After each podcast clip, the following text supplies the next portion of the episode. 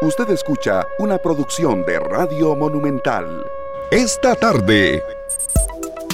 Esta tarde, así es, acá en Monumental, la radio de Costa Rica, 2 con 10 minutos. Bienvenidos todos. Muchas gracias a todos por estar con nosotros en este horario distinto hoy. Muchas gracias a Glenn Montero en la cabina de controles, Luzania Víquez, Sergio Castro, un servidor Esteban Arones Parishi, con todos ustedes. Hoy de nuevo en eh, horario distinto. Hoy, eh, bueno, es una hora antes. ¿Por qué? Porque el partido de la semifinal de ida entre Santos y Liga Deportiva La Juelense. A ver si los liguistas se llenan de fe otra vez. No les, les siento ilusión, pero no mucha confianza.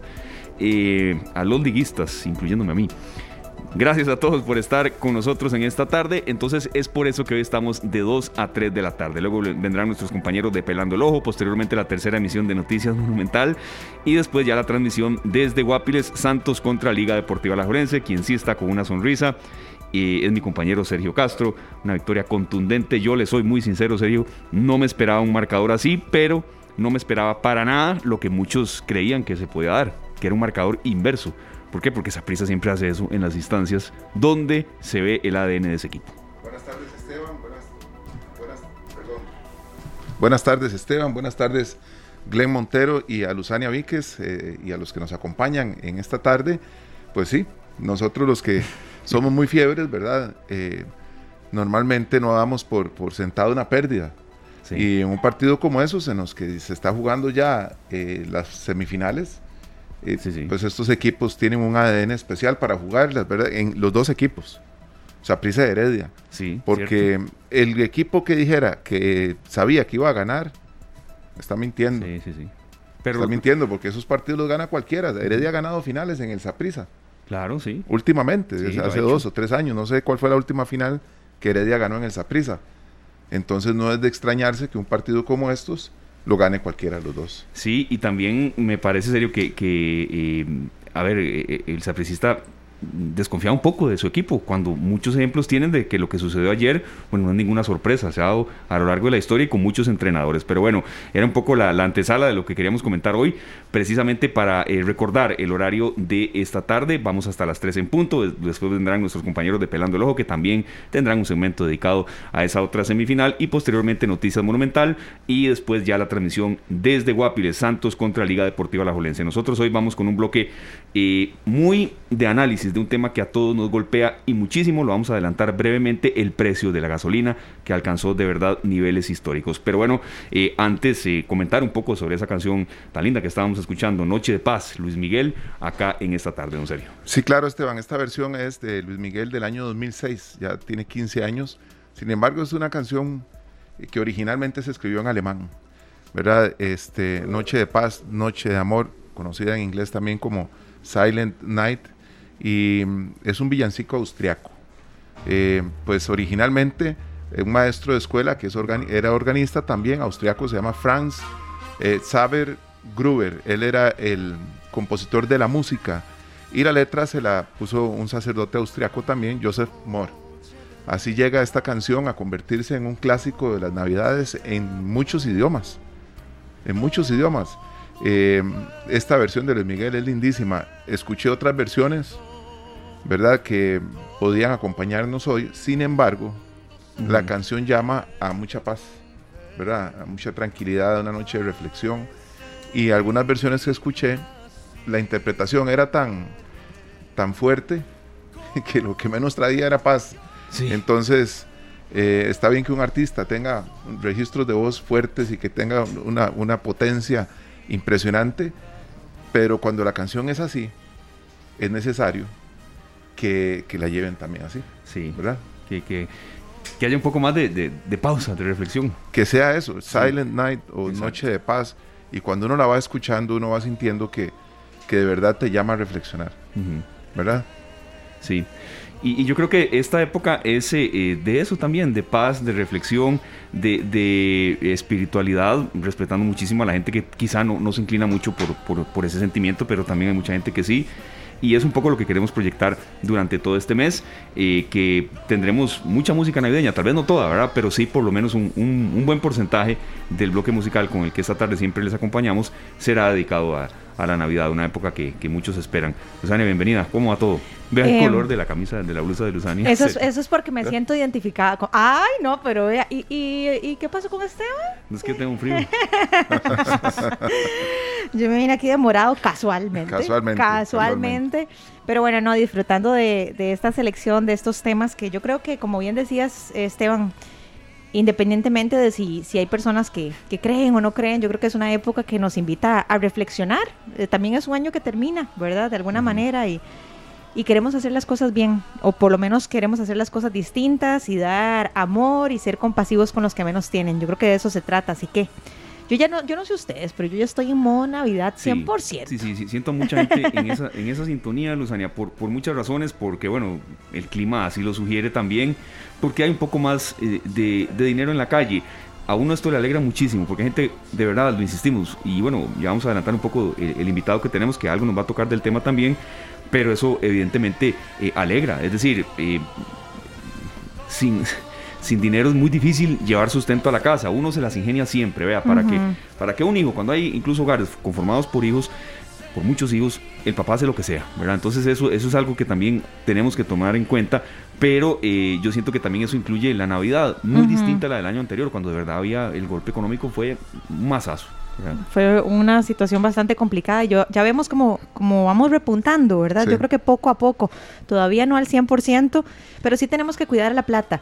Vean, compañeros, yo lo dije un día de estos y, y lo dije como, como presumiendo, como rajando, como decimos, pero saben que me da a mí mucha paz hacer este ahorrito que les conté a ustedes para pagar el marchamo. Sí, claro. Algo tan sencillo como eso, y vieras que me da, me da un alivio en el corazón, porque antes no, antes yo decía, bueno, pues el aguinaldo va para eso, ¿verdad? Y de ahí no, yo creo que uno tiene también que tratar de ser organizado.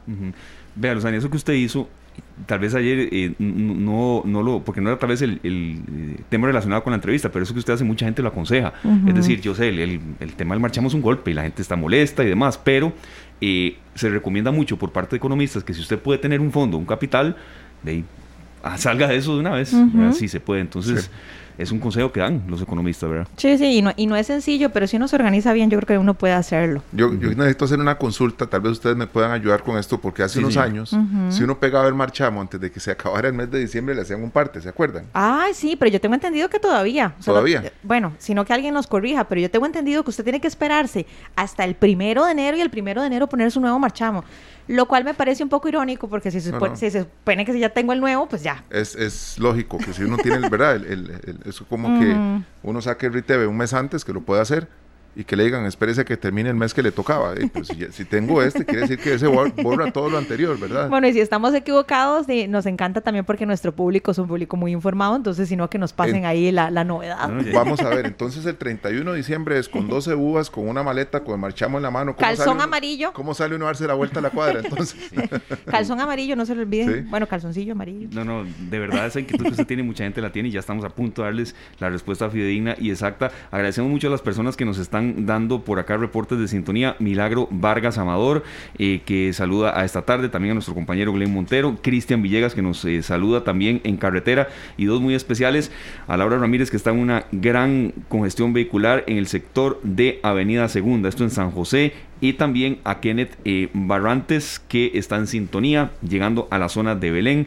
Se dirige a dar unas charlas en un curso internacional allá en el proyecto. Un saludo para todos. Gracias de verdad por estar en sintonía de Monumental, la radio de Costa Rica. Y aquí está la respuesta de la mano. De preparados. Compañeros de Noticias Monumental. Gracias al, director de Noticias Monumental, Paulo Ulloa. Vean, ya, ya, ya está haciendo eh, la diferencia aquí, Paulo Ulloa. Ya nos pasó aquí el exacto, así me gusta esa, esa emoción. Ahora sí. Amigos y amigas, ya el MOB informó que permitirá que se pegue de inmediato el marchamo y no hay que esperarse hasta el primero de enero. Muy bien. Eso, eso, gracias, Paul y a, los compañeros de noticias, porque mucha gente el año pasado lo hizo y se, topó con, una sanción, con una multa, ¿verdad? lo cual es irónico, pero bueno, qué dicha. Qué dicha. Ya lo voy a pegar entonces, compañeros. Yo. Muy, muy importante. Yo todavía no lo he pegado. Muy importante. es que yo creo que, que eso realmente era risible yo me imagino a un extranjero que lo veo a uno que le está haciendo una multa por haberse anticipado, por haber pagado el marchamo lo antes, o sea, lo, primero que hizo el mes fue pagar el marchamo y se fue multado. No, pero en términos de dinero, compañeros, sí hay muchas cosas que uno puede hacer. Y es curioso porque también a veces uno habla con personas eh, expertas en el tema financiero y económico y lo que dicen, eh, yo creo que todos coinciden en lo que dicen, que muchas veces entre más se gane, más se gasta. Sí, eso Pero también he conocido personas que ganan eh, poco o que, tienen un salario mínimo y aún así logran encontrar espacios para ahorrar y uno dice, wow, ¿cómo hacen? ¿Cómo lo hacen? Con mucha organización. Sí, son muy organizados y muy estratégicos. Bueno, son las 2 de la tarde con 20 minutos. Nos vamos a la primera pausa comercial. Mucha atención, la gente que incluso nos quiere dejar consultas en el Facebook Live, como siempre mi, mi compañera Luzania en eso es muy enfática y toda la razón, las puede hacer a través de Canal 2 Costa Rica. Vamos a tocar sobre el tema del precio de la gasolina en Costa Rica, un nivel histórico. Se aprobó y entró a regir, entró a regir con los primeros minutos de hoy de hoy jueves 2 de diciembre del 2021, un aumento de 28 colones. El litro de super serio está en 766 y el de Plus en 750. Ah. Ay, Dios. Impresionante. Sí, entonces, bueno, ¿por qué esto? Eh, ¿Qué más puede quizás hacer Recope? ¿Por qué a veces cuando hay descensos en el precio internacional bueno, las, las, peticiones de rebaja son tan lentas. Entonces esas son dudas de la gente, que aquí las tenemos también y nos va a acompañar José Luis Arce, quien es economista, docente y exdirector del Consejo Nacional de Supervisión del Sistema Financiero. La pausa y ya venimos con este tema. Esteban, ¿te parece si nos vamos con una canción? Me parece perfecto. Sí. Vamos a escuchar a este señor que yo sé que muchos lo conocen, que en paz descanse, murió a los 42 años, súper joven, Elvis Aaron Presley. Y de un álbum de Navidad del año 1957 la misma canción que cantó Luis Miguel, Silent Night, por Elvis Presley. Ya regresamos. Dos de la tarde con 27 minutos, ya vamos de lleno con el tema que les habíamos prometido sobre las causas y también perspectivas para el año entrante y lo que resta de este en cuanto al tema del precio de la gasolina. Pero eh, las noticias siempre tienen cabida acá en esta tarde y bueno, Luzania, por supuesto que ha sido un día también muy informativo. Uy, muchísimo y espero también que nos hablen largo y entendido de ese aumento de la gasolina, pero bueno, para darnos un avance de lo que tendrán nuestros compañeros de Noticias Monumental en su tercera edición. Tenemos a Febe Cruz hoy con nosotros. Muy buenas tardes, Febe, qué gusto saludarte. El placer es mío, muchachos, ¿cómo están? El, saludo para ustedes, para los oyentes de esta tarde. Un abrazo enorme en esta tarde navideña. No sé si ya sintieron el vientito y vieron lo lindo que está la tarde aquí en La Uruca. Ah, ya, ya sentimos el chiflón. Es más, escucha la música de fondo. Oiga, oiga. Ya, ya estamos de Navidad, Febe. Ya estamos con los ambientes navideños, ¿verdad? Y eso nos llena de mucha alegría, pero también de mucha motivación para cerrar de la mejor manera este 2021. Compañeros, contarles, estamos trabajando en una emisión hoy con horario especial a partir de las 5 de la tarde porque juega don Esteban Aronne su Liga Deportiva Alajuelense contra el Santos de Guapiles. Sí, en Guapiles. Ya mi equipo ayer hizo su tarea, falta el suyo. el suyo siempre la hace, ¿verdad? Ah, sí, al final es como ese estudiante que es medio, medio medio, regular y deja todo para lo último, pero la hace la tarea. Contarles, compañeros, tenemos horario especial, pero estaremos hablando de eh, nuevos pasos que anunció los Estados Unidos para combatir el COVID-19 en los próximos meses. Por supuesto que la variante Omicron, que ya ayer se reportó, el primer caso en los Estados Unidos, hace que el país tenga que tomar decisiones para evitar una propagación y esto obviamente pues influirá en los requisitos que tengamos los costarricenses para entrar. Por ejemplo, basándose en que ya hay nuevas restricciones de viaje desde las regiones afectadas por la propagación de esta variante Omicron, a principios de esta semana el presidente de los Estados Unidos, Joe Biden, anunció nuevos pasos que endurecen el protocolo de test de COVID antes de la salida para todos los viajeros internacionales que vayan a ir a Estados Unidos. Es decir, los costarricenses que vayamos a ir a Estados Unidos en las próximas semanas deben tener una prueba negativa dentro de las últimas 24 horas de la salida hacia los Estados Unidos.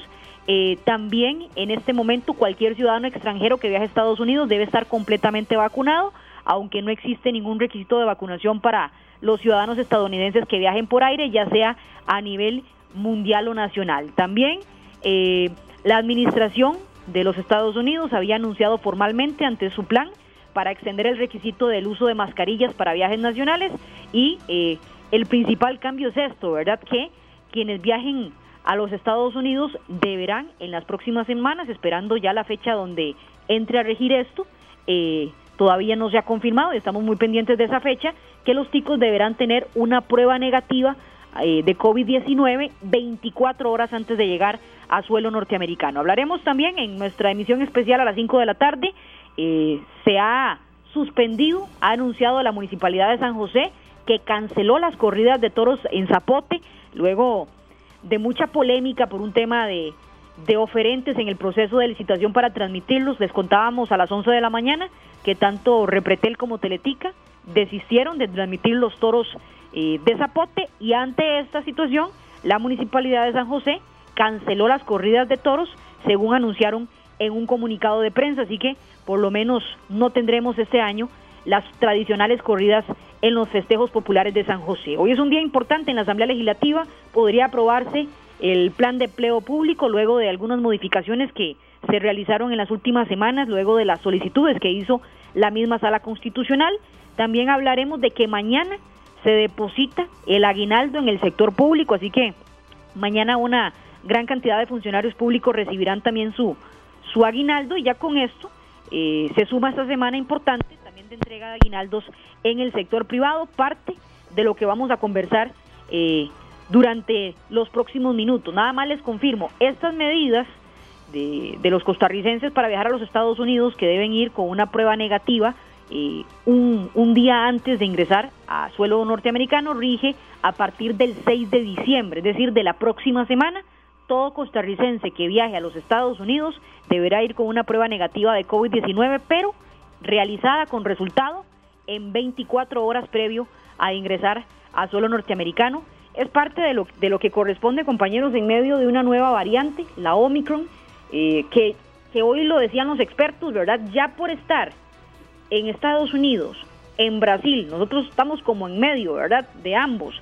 Y en Canadá ya es probable que si no está circulando ya, circule en Costa Rica muy pronto y vamos a esperar también qué medidas toma el gobierno costarricense y luego de que la mayoría de países están tomando acciones para evitar la propagación de esta variante en sus naciones. Y como lo decían ustedes, sí, hoy amanecimos con los combustibles más caros, así que ayer hubo mucha gente haciendo haciendo fila en las estaciones de servicio, pero usted tendrá que pagar a partir de, de hoy muchísimo, eh, no mucho, muchísimo no, sino que sí es considerable eh, el monto que usted tiene que pagar por los combustibles. Y nada más para agregarles, eh, de parte de los temas que vamos a, a tocar, desde el primero de diciembre se hizo optativo para los comercios que quisieran operar con un aforo del 100%, solicitar el código QR de vacunación contra el COVID-19. Bueno, hablaremos de este tema porque los comercios están reconociendo que se les está haciendo muy difícil implementar eh, la solicitud del código QR y que prácticamente muchos están optando más bien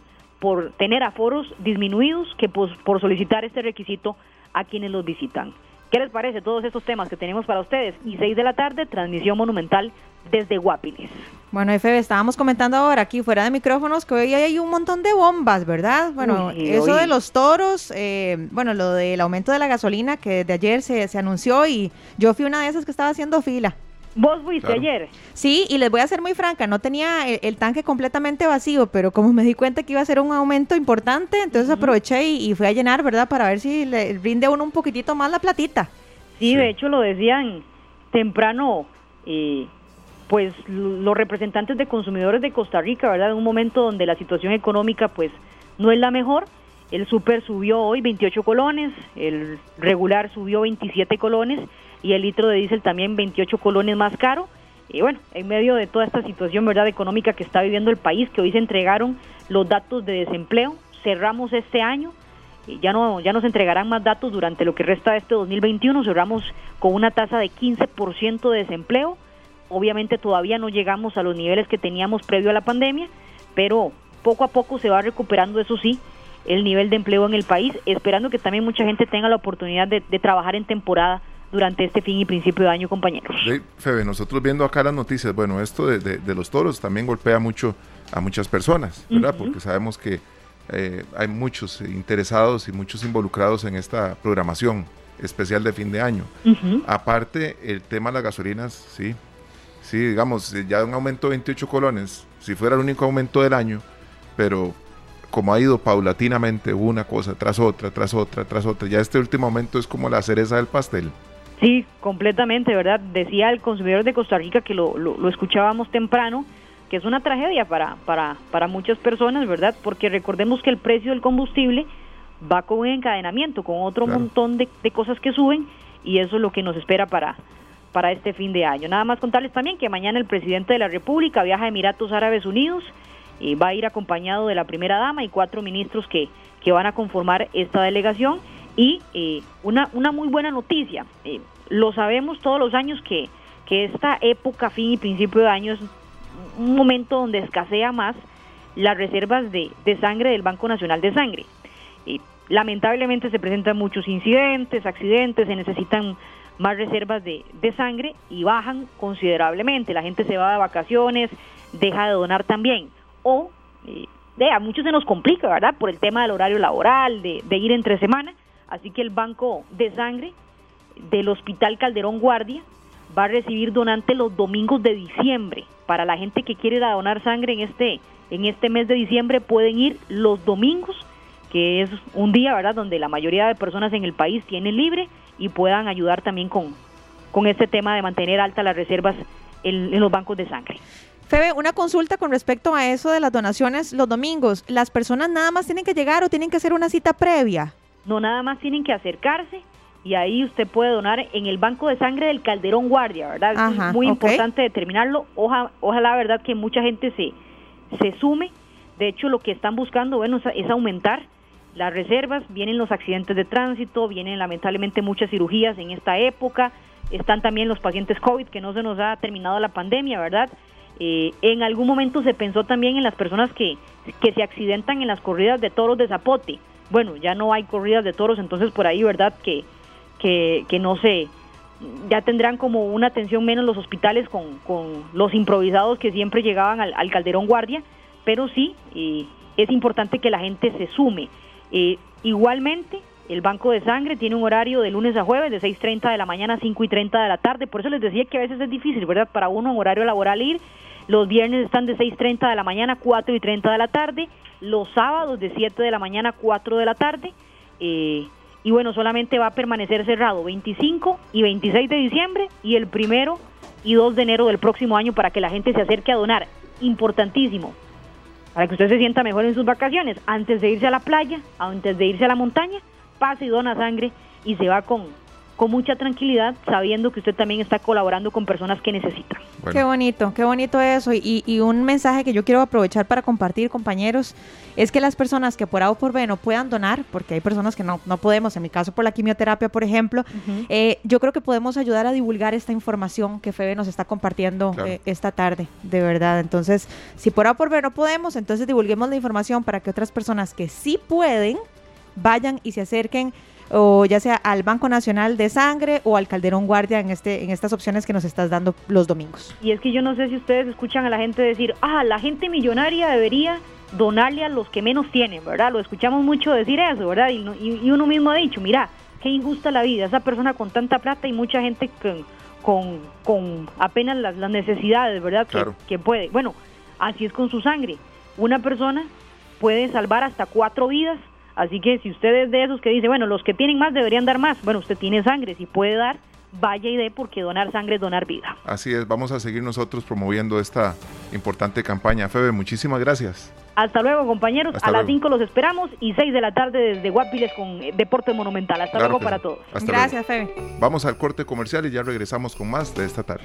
La radio de Costa Rica son las 2 con 44 minutos. Bueno, por el respeto que ustedes merecen eh, y siempre acá trabajamos con una planificación en esta tarde. El invitado que les hemos eh, estado mencionando, eh, José Luis Arce, economista, docente, exdirector del Consejo Nacional de Supervisión del Sistema Financiero.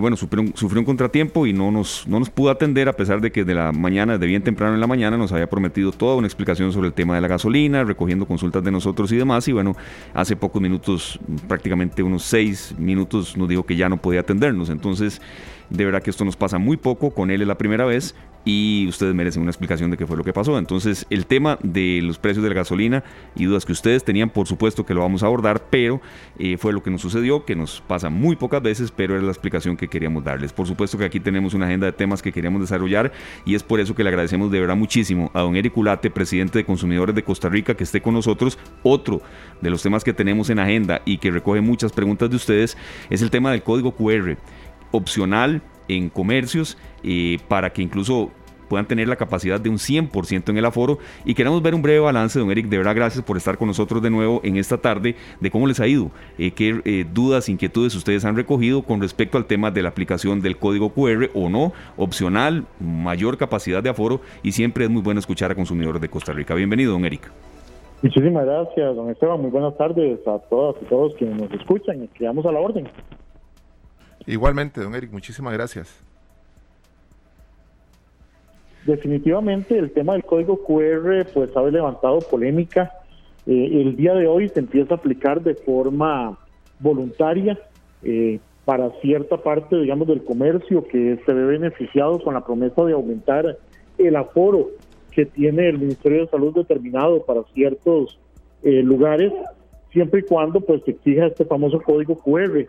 Eh, desde mi punto de vista, eh, como abogado, yo siento que esto ciertamente es un desacato a lo que estableció la, la, el Tribunal Contencioso Administrativo en la medida cautelar, en donde se prohibió al Estado la implementación del código QR, porque al final de cuentas esto puede tener consecuencias para los consumidores.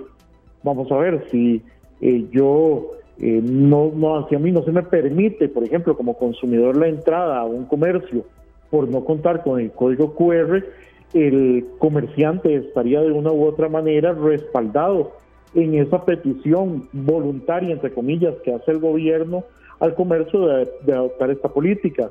Por otro lado, me parece que eh, la utilización del código QR es innecesaria cuando ya los consumidores, bueno, y en general la población tenemos un documento oficial que es el carnet de vacunación que se nos entregó cuando nos pusimos la primera o la segunda dosis contra el, el COVID-19, en donde queda claramente establecido que tenemos el esquema completo de vacunación, por lo tanto, eh, no debería el Estado eh, emitir otro tipo de documento más allá que el que se nos otorgó a, a los costarricenses una vez que nos vacunamos.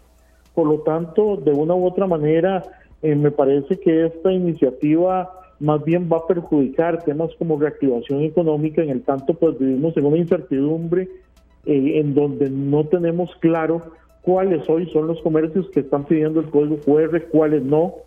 Eh, evidentemente hay una parte de la población bastante indignada con esto, en donde claramente se ha manifestado respecto de los comercios que piden el código QR, que sencillamente pues van a dejar de ser sus consumidores y pues es una decisión desde nuestro punto de vista respaldada en la en la racionalidad que debería tener eh, tanto el, mismo comercio como el Estado de solicitar un documento que no tiene mayor sentido en estos momentos cuando reitero cuando nos vacunamos nos dieron un documento oficial eh, que es el carnet de vacunación para demostrar que tenemos las, dos dosis de, la vacuna contra el COVID.